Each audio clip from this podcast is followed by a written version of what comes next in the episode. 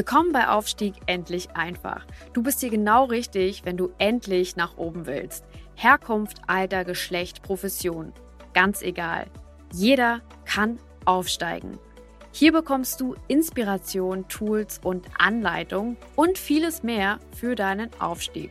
Verbessere die Welt und dein Leben mit Aufstieg endlich einfach.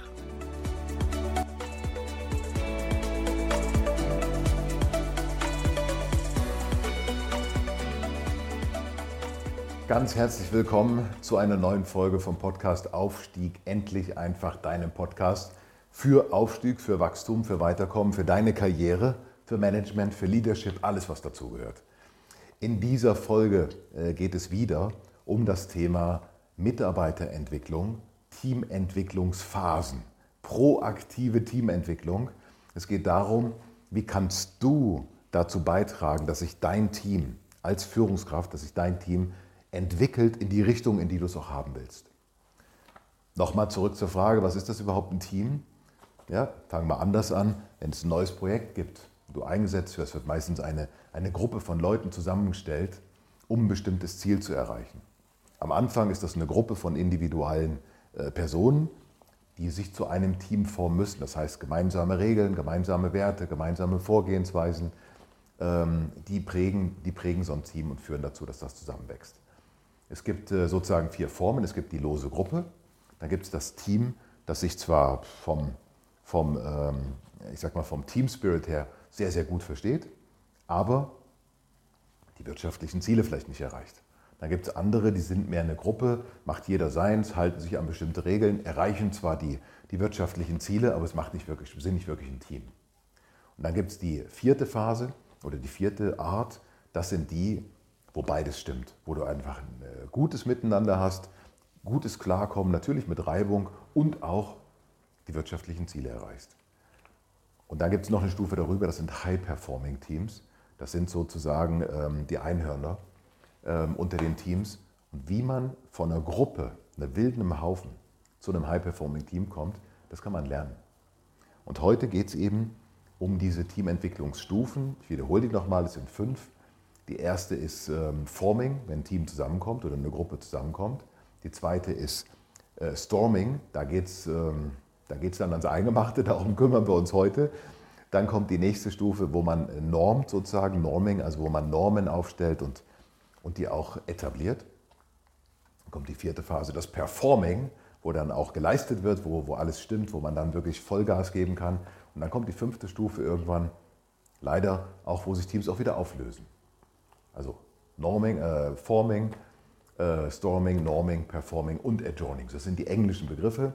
Ähm, die kommen von einem, von einem Wissenschaftler Tuckmann, Bruce Tuckmann, der hat das ähm, entworfen, dieses Modell. Das wird seitdem in der Teamentwicklung, ähm, in der Personalentwicklung gebraucht. Heute geht es um die Stufe 2, um die Phase 2, um das ähm, Storming. Ja?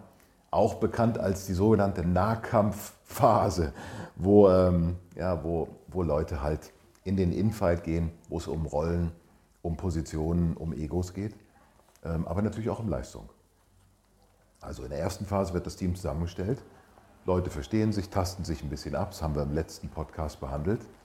Und jetzt kommt eigentlich so nach wenigen Tagen, teilweise nach wenigen Wochen, die nächste Phase, wo ähm, Menschen unterschiedlicher Art feststellen, dass sie unterschiedlich funktionieren. Dass ich, ja, ich wusste nicht, dass du das so machst und warum machst du das so? Hä? Und warum benimmst du dich so und warum hast du mir kein Feedback gegeben? Ja, und ich habe dir doch gesagt, du musst das so machen. Das sind so Themen, die kommen dann. Und in dieser Phase gehen die Machtkämpfe in dieser Gruppe los, weil jeder will versuchen, seinen Platz ähm, äh, zu finden. Und jeder will auch versuchen, den anderen zu beeinflussen, Sachen so zu machen, wie er es gerne möchte. Und in dieser Phase bist du als, als Teamleiter, als Boss, als Manager, als CEO besonders äh, gefragt. Der Unterschied zwischen einem Teamleiter mit drei Leuten und einem CEO mit 3000 oder 30.000 oder 300.000 Leuten ist übrigens folgender. Du mit deinen drei Leuten, ja, wenn dein Team nicht funktioniert, ist das nur eine kleine Einheit. Wenn eine große Führungskraft, also im Sinne von höherer Führungskraft, mit größerer Personalverantwortung, sein Team nicht funktioniert, gibt es diesen sogenannten Trickle-Down-Effekt. Ähm, und alles, was da oben in der Unternehmensspitze äh, passiert, wird mit Abstand irgendwann ähm, auch unten in der, in der Unternehmensbreite sozusagen ankommen und dafür sorgen, dass die Ergebnisse schlechter werden oder besser. Also ihr habt als Führungskräfte unheimlich viel Power ähm, und unheimlich viel Macht, aber auch unheimlich viel Verantwortung, gerade in dieser Phase. Es gehört zum Wachstumsprozess dazu, ähm, dass Mitglieder aufeinander, miteinander Beziehungen aufbauen. Das müssen nicht gute sein, es dürfen auch schlechte sein, ja? ähm, um sich Macht und Einfluss zu verschaffen. Das ist genau diese Phase. Es entstehen Bündnisse, ich verstehe mich mit dem, aber die finde ich total doof, oder ich verstehe mich mit, mit der, aber den finde ich total doof, also so diese Themen. Ähm, es bilden sich Schlüsselpersonen heraus, Redelsführer, Redner und, aber es äh, bilden sich auch Meinungsbildner heraus. Leute, die also die Meinung beeinflussen. Der Teamleiter muss jetzt seine Funktion und seine Position einnehmen und auch rechtfertigen. Als Teamleiter reicht es nicht, wenn du das Schild hier oben hast, wo dran steht, ich Teamleiter oder ich Teamleiterin, das reicht nicht aus. Du musst die Position einnehmen, weil die Leute folgen dir nur, äh, wenn du vorangehst. Das ist ganz einfach. Die Leute folgen dir, wenn du am Schreibtisch sitzt, folgen dir die Leute auch, sitzen die auch am Schreibtisch.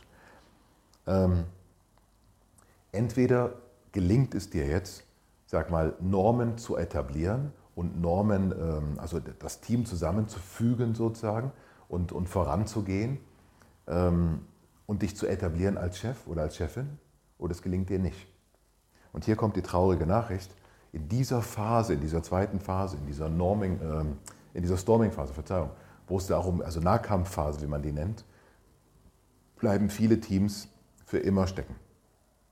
Also die schaffen es nicht aus dieser Kampfphase raus. Die gehen dann zurück in ihre Gräben sozusagen, barrikadieren sich da, schließen äh, Abkommen, dass sie sich nicht mehr bekriegen, aber sie, sie, sie arbeiten nicht miteinander. Und wenn dann wieder ein Konflikt ist, bricht er wieder auf. Das heißt also, die kommen niemals aus dieser Phase raus. Das passiert sehr häufig. In der Nahkampfphase entscheidet sich, wie die Gruppe, wie sie, äh, wie sie zusammenarbeiten will. Prozess, ähm, der dabei am besten funktioniert, um Klarheit zu kriegen, um, diese, um die, aus dieser Machtkampf, aus dieser Nahkampfphase in die nächste Stufe überzugehen, ist folgender.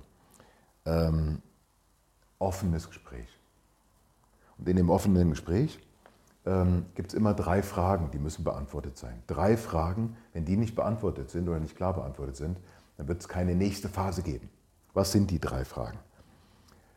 Erste Frage, wer ist hier verantwortlich? Wer übt hier die Kontrollfunktion aus? Die muss ganz klar beantwortet sein. Zweite Frage, wie wird die Kontrollfunktion ausgeübt? Wie wird die verantwortet? Also wie ist das definiert? Wie wird das gemacht? Also wer macht das und wie wird das gemacht? Und die dritte Frage, was geschieht mit denen, die, die, Konto, also die, die gegen die Regeln verstoßen? Man kann es doch vereinfachen und fragen, okay, wer macht hier die Regeln? Was sind das für Regeln? Und was sind die Konsequenzen? Und wenn vor allen Dingen, also diese ersten beiden Sachen, da werden sich relativ schnell alle einig. Aber entscheidender Punkt ist, welche Konsequenzen gibt es? Und deswegen hier an der Stelle ein Zusatztipp. Was ihr als Teamleiter machen müsst, ihr müsst als erstes müsst ihr generelle Regeln, Grundregeln des Zusammenlebens aufstellen, des Zusammenarbeitens aufstellen. Das sind Regeln wie zum Beispiel gegenseitiger Respekt, ähm, Pünktlichkeit, ähm, Ehrlichkeit und so weiter. Also ihr bestimmt die Regeln. Es dürfen nicht weniger als drei sein und es sollten nicht mehr als sieben sein. Warum? Wenn du zu viele Regeln hast, kannst du es irgendwann selber nicht mehr merken und musst ständig Ausnahmen machen. Und diese Regeln müssen von allen akzeptiert werden und dürfen nicht verhandelt werden. Sie sind unverhandelbare Grundregeln. Wenn du schaffst, als Teamleiter das klarzulegen, dass du sagst, dass klar wird, du bist derjenige, der hier die Entscheidung trifft, das sind die Grundregeln, die wir angesetzt haben und das sind die Konsequenzen.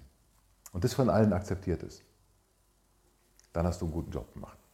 Also ich sage dir nochmal, was sind die drei Fragen? Die drei Fragen, wer ist hier der, also wer ist hier der Entscheider, wer übt die Kontrollfunktion aus? Ähm, wie wird das gemacht? Also was sind das auch für Regeln? Also wer bestimmt? Was sind die Regeln und was sind die Konsequenzen? Das wichtigste Takeaway von dieser Phase ist genau das. Das muss in diesem Prozess entschieden werden und dieser Prozess kann lange dauern. Es kann Monate dauern, bis, bis man da absolute Klarheit hat und das auch akzeptiert ist. Aber bevor das nicht akzeptiert ist, könnt ihr nicht vorwärts gehen. Ich hoffe, dass ich euch mit diesem ähm, wichtigen ja, Thema ähm, heute ein paar Anhaltspunkte gegeben habe, äh, vielleicht auch euch Hilfe gegeben habe, euch auch vielleicht den Kopf geöffnet habe für bestimmte Themen. Kommt auf mich zu, äh, bucht mich, bucht mein Coaching, bucht mein Training. Ich bringe ganze Firmen mit solchen Themen voran und helfe dabei, High-Performance-Teams und High-Performance-Leader zu entwickeln. Also freue mich auf euch, auf euer Feedback. Kommt auf mich zu. Ihr kennt meine Kontaktdaten, LinkedIn, Xing, ähm, Facebook, Instagram oder natürlich per Mail oder per Telefon. Herzlich willkommen. Liebe Grüße, bis zum nächsten Mal.